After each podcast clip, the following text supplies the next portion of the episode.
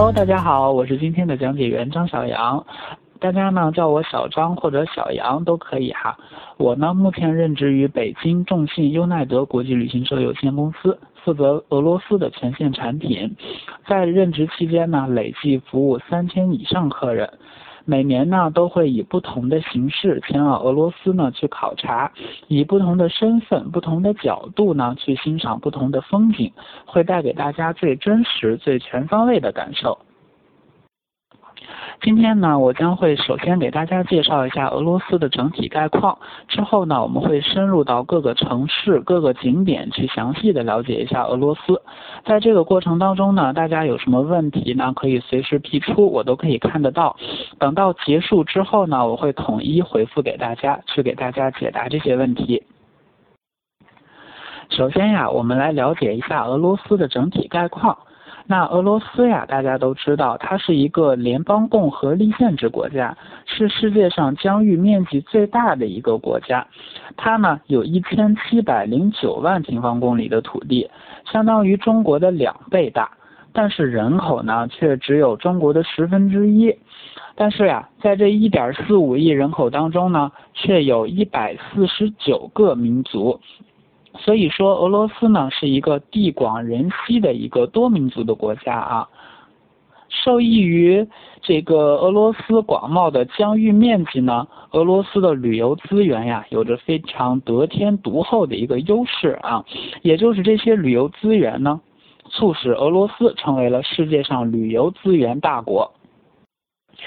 在俄罗斯呢，从欧洲古老风情的莫斯科圣彼得堡和悠扬深邃的贝加尔湖，再到原始而神秘的远东勘察加，还有我们看极光的圣地摩尔曼斯克啊，在这片疆域上呢，我们可以欣赏到不同的风景，但是总会给我们收获到相同的震撼。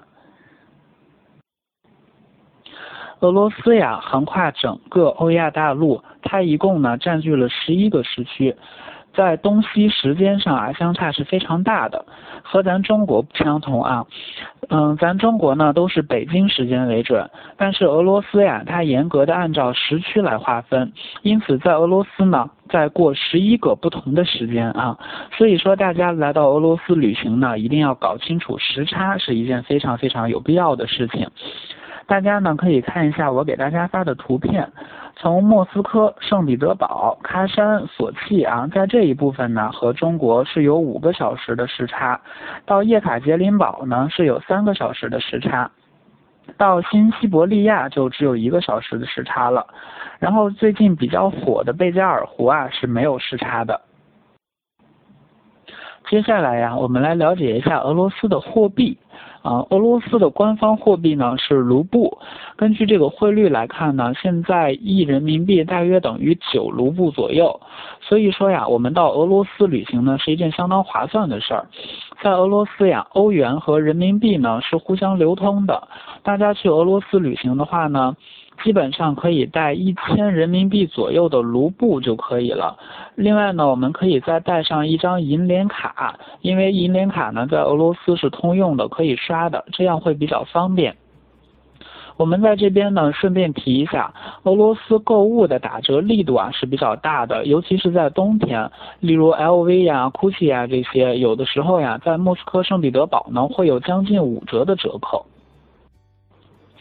但是啊，美中不足的一件小事儿啊，就是说俄罗斯呢，在退税这个方面呢，手续会比较繁琐。所以说我们在俄罗斯，如果说是想买一些东西回国的话呢，最好是建议大家有领队来陪同退税，因为这样的话，我们走团队的这个通道呢，会避免很多不必要的麻烦。就是说大家退税的话会比较方便啊，从整体来说。嗯，俄罗斯的官方语言是俄语，就不用多说了。俄罗斯从气候方面来讲啊，它的一月平均温度呢是在零下十八度到零下十度左右，七月的平均气温呢是在十一度到二十七度左右。整体来讲啊，它还是一个比较冬暖夏凉的这样的一个国家。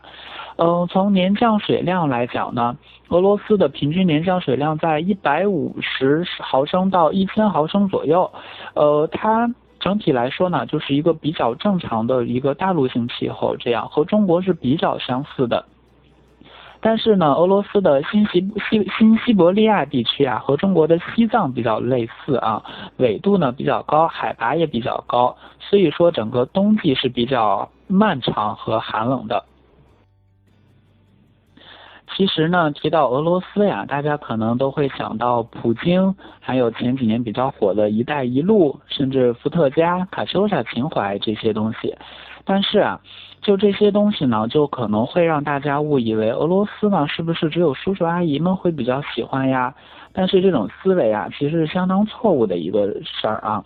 因为啊，俄罗斯对年轻人呢，同样也是非常非常有吸引力的，因为。呃，像前段时间大火的《二十一道风味》啊，电影这个《莫斯科行动》啊，还有 AK 四七啊这些，甚至于我们现在摩尔曼斯克非常美丽的极光呢，都会成为吸引大家选择去俄罗斯的一个理由。